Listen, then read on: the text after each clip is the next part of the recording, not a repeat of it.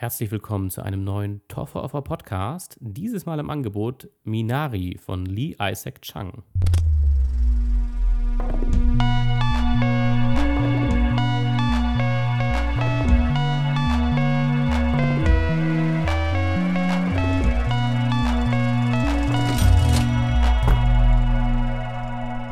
Ja, und damit komme ich zu einem Film, den ich in der letzten Folge angeteasert habe. Ja, ich nehme es hiermit auch schon ein bisschen vorne weg. Ich hoffe, ihr hört die Folge trotzdem weiter an.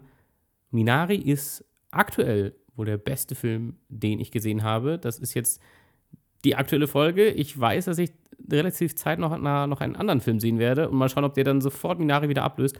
Aber so oder so, Minari ist großartig und jetzt erzähle ich euch erstmal, warum. Zuallererst natürlich wieder ein bisschen was zu hinter den Kulissen. Lee Isaac Chung ist der Regisseur. Ich kenne ihn nicht. Ich habe auch nichts anderes von ihm gesehen. Ich denke aber, dass man von ihm hören wird nach diesem Film. Dieser Film ist ja auch bei den Oscars vielfach nominiert gewesen. Unter anderem gab es auch ein, eine Auszeichnung für die beste Nebendarstellerin. Zu der komme ich aber später. Worum geht es in Lee Isaac Chungs Film Minari? Minari übrigens ist ein Kraut, das klassisch in der asiatischen Küche Verwendung findet und ja, in dem Fall geht es auch um Kräuter und Gemüse. Und zwar geht es um eine kleine Familie. Der Vater Jacob, gespielt von Steven Yeun, den könnte man vielleicht kennen, wenn man die Walking Dead-Serie ein bisschen verfolgt hat in den ersten Staffeln. Das heißt, in den ersten Staffeln, ich glaube, in den ersten sechs Staffeln spielt er mit. Und er spielt hier ja das Familienoberhaupt in sehr traditioneller Weise, sage ich mal.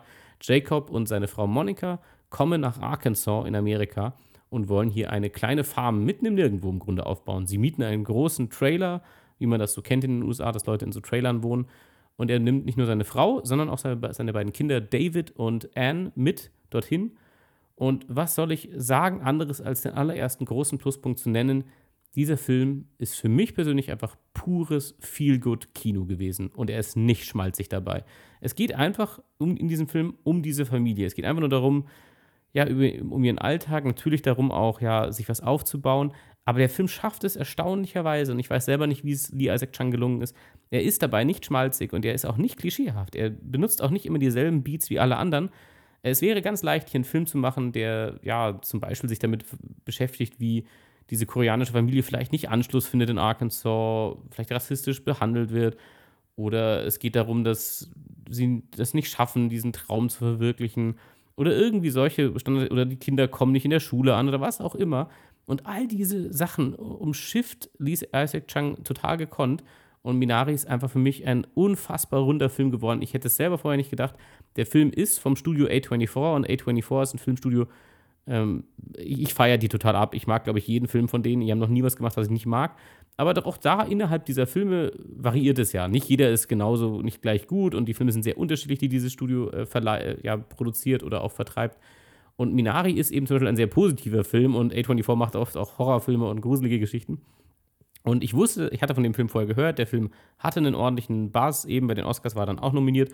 Aber dass er so gut ist, war tatsächlich auch für mich eine Überraschung und ich kann es einfach jetzt schon ganz klar sagen, es ist eine so klare Empfehlung, wenn ihr einfach mal wieder, wenn ihr mal wieder einen Film sehen wollt, der euch einfach ein Grinsen ins Gesicht treibt und ihr nicht anders könnt, als zu lächeln.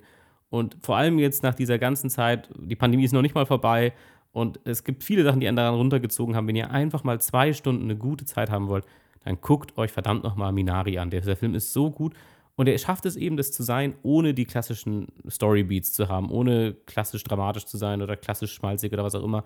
Sondern ja, es ist einfach dieser kleine Mikro Mikrokosmos, die, äh, diese kleine Familie und ja, wie sie versucht, ihr Leben zu meistern. Ich kann auch zur Story eigentlich gar nicht so viel mehr erzählen, weil es auch nicht viel weg, nicht viel gibt, was man vorneweg nehmen kann. Ich werde jetzt hier keinen Spoiler-Cut machen in dem Film. Also vielleicht werde ich schon Sachen erzählen, die im Film irgendwann mal vorkommen.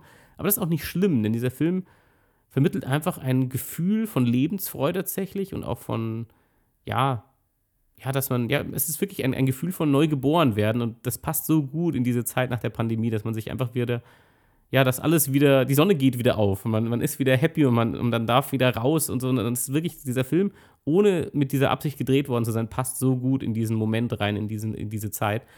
Ähm, alles, was wir zur Story eigentlich noch sagen kann, ist, dass diese Familie natürlich ihre Probleme damit hat, das hinzukriegen. Und das ist natürlich anstrengend, so eine Farm aufzubauen. Und vor allem Monika, die Frau von Jacob, ist so nicht ganz sicher, ob sie damit glücklich ist, wo sie hier hingezogen sind. Und Jacob ist aber sehr, sehr stur und will das unbedingt machen und ist da auch nicht sehr kompromissbereit. Was er ihr aber zugesteht, ist dann nach einigen Wochen, dass ihre Mutter mit dazukommt und ihre Mutter auch bei ihnen lebt. Und ich sage es hier ganz klar, vorneweg, die gesamte Besetzung überhaupt in diesem Film ist großartig. Jeder Einzelne ist perfekt besetzt. Aber am allerstärksten sticht natürlich diese Oma heraus. Ich nenne sie einfach nur Oma. Ich weiß nicht mehr, wie die Rolle heißt. Es ist auch egal. Es ist einfach die Oma der Familie. Und ich sag's, ich, ich, I'm calling it now. Beste Filmoma aller Zeiten. Gespielt wird sie von Yoon Yu Jung. Ich hoffe, dass ich das richtig ausgesprochen habe. Wenn jemand das besser weiß, bitte korrigiert mich da gerne. Ich weiß es einfach nicht genau, wie man den Namen ausspricht. Diese nette alte Dame hat tatsächlich auch den Oscar gewonnen für diese Rolle. Das habe ich vorher kurz angeteasert. Beste Nebendarstellerin und wirklich sowas von verdient also ich konnte nicht mehr aufhören zu lachen. Jede Szene mit dieser Oma ist so großartig und dabei sind es trotzdem nicht die klassischen, oh, die lustigen alten Leute, die so schrullig sind, Szenen, die man vielleicht aus anderen Filmen erwartet. Nein, also vor allem die Chemie, die sie mit dem kleinen Sohn hat von, von Jacob, also David, der kleine Junge, die Dynamik zwischen dieser Oma und diesem, diesem Enkel ist einfach phänomenal und es, es ist wirklich das Lustigste, was ich seit langem gesehen habe. Und ich habe gerade erst der Rausch gesehen, in dem viele wirklich lustige Szenen drin waren aber ich konnte bei Minari nicht aufhören zu grinsen. Ich hoffe, dass diese Euphorie, die, die, die ich für diesen Film empfinde, ein bisschen euch auch ansteckt, wenn ihr euch diesen Film anguckt. Die Besetzung generell ist richtig, richtig gut. Es gibt natürlich Figuren, die mehr im Fokus stehen. Also es ist natürlich zum einen Jacob mit seiner Geschichte, mit der Farm, die er aufbauen will. Ähm, und natürlich dann irgendwo auch der Sohn mit der Oma. Äh, die Frau und auch die, die Tochter Anne sind nicht ganz so im Fokus, aber auch sie bekommen ein paar wichtige, gute Szenen und alle fühlen sich trotzdem wirklich wie richtige Charaktere an. Und dieser Film ist einfach äh, gleichzeitig unglaublich witzig und trotzdem hat er seine sehr einfühlsamen Momente und dazwischen entsteht auch kein Stimmungsschluck auf, sondern alles greift so perfekt ineinander. Und es ist wirklich für mich unglaublich, wie gut dieser Film geworden ist und eben eigentlich keine dramatische Geschichte in dem Sinne erzählt, sondern einfach ja wie eine kleine Episode aus dem Leben von ein paar Menschen und wie es ihnen in dieser Zeit gerade ging. Und das macht er so unglaublich gut und was und es wird auch rundherum auch noch unterstützt. Der Film sieht schön aus, die Musik ist vor allem wirklich wirklich schön, komponiert von Emile Mosseri. Ich hoffe, dass ich den Namen richtig ausspreche.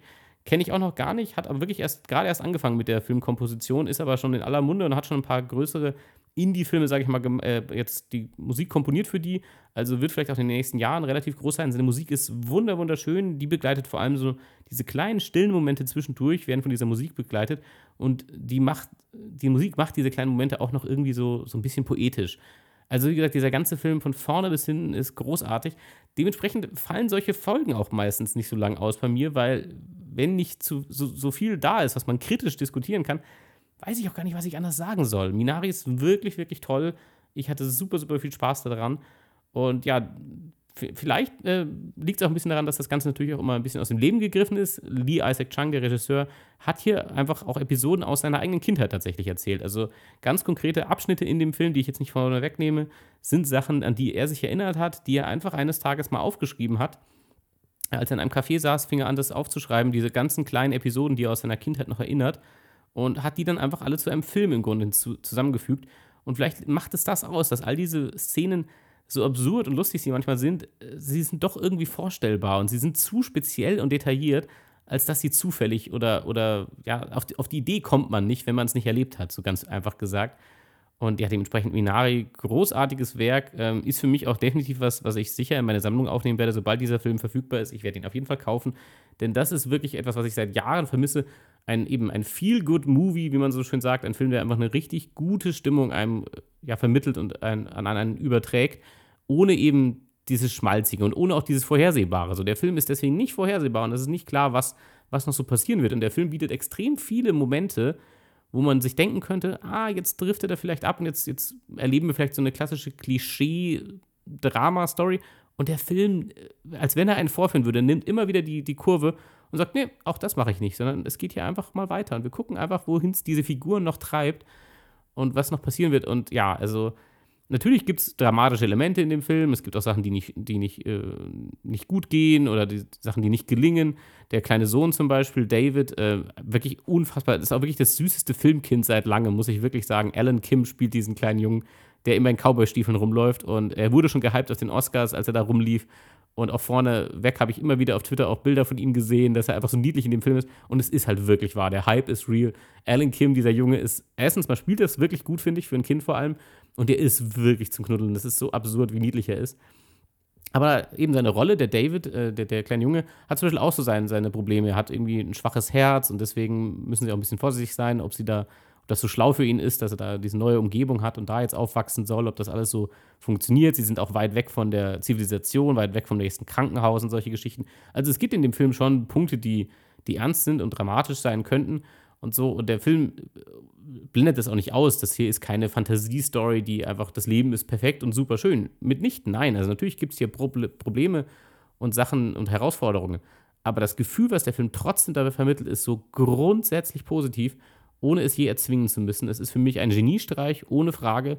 Und wenn ich überhaupt was bemängeln sollte, ist vielleicht, dass das Ende vielleicht ein bisschen minimal zu schnell eingeleitet wird, das Ende des Films.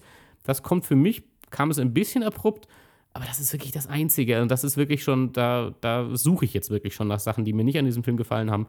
Es ist absolut der Hammer. Und wie gesagt, allein schon diese Oma ist es wert, wenn ihr einfach eine gute Zeit haben wollt. Wenn ihr wirklich einfach zwei Stunden nicht wisst, was mit eurem Gesicht passiert, weil ihr nur noch am Grinsen seid, dann guckt euch Minari an. Das ist jetzt einfach mal eine kurz, kürzere Ausgabe. Ich weiß, mehr ist es nicht. Aber das ist so eine ganz klare Empfehlung von meiner Seite. Guckt euch diesen Film an, wenn ihr einfach eine gute Zeit haben wollt. Das war es dementsprechend auch schon vom Topfhopper Podcast. Das ist jetzt ein bisschen kürzer, aber ich habe ja gesagt, es gibt mehrere Folgen. Das ist jetzt die zweite. Und es wird noch eine dritte Folge geben, aller Voraussicht nach. Außer der Film gibt noch nichts her. Ich habe den Film, über den ich jetzt sprechen werde, noch nicht gesehen. Und ja, dementsprechend hoffe ich, dass er sich eignet, um eine Folge darüber zu machen. Aber wenn, dann gibt es noch eine dritte Folge, auch ein weiterer Film, den ich schon seit langem erwarte, der jetzt endlich rauskommt. Und Minari war auch einer von denen und der war ein absoluter Erfolg und grandios. Auch der Rausch war richtig gut. Jetzt hoffen wir einfach, dass es ein Hattrick wird und auch der dritte Film, den ich unbedingt noch sehen wollte diesen Sommer, dass auch der wirklich gut wird. Und ja, dementsprechend, das war's vom Top of Podcast, von dieser etwas knapperen, schnelleren Folge. Und ich hoffe einfach, ich, ich habe euch angesteckt. Guckt euch Minari an. Wenn ihr ihn im Kino noch sehen könnt, er läuft auch schon seit ein, zwei Wochen, deswegen passt auf, dass er ihn noch erwischt, nicht, dass er einfach flöten geht. Es ist vielleicht nicht ein Film, den die Masse guckt und von dem nicht jeder erzählt es ist wirklich mal so ein Film, der eher so in dieser Filmbubble, in der Oscar-Bubble, dass, dass den Leute da wahrnehmen, aber die Allgemeinheit vielleicht nicht. Es ist wirklich ein ganz, ganz sehenswerter Film, der wirklich, wirklich gut ist. Guckt euch den an. Punkt. Das war's.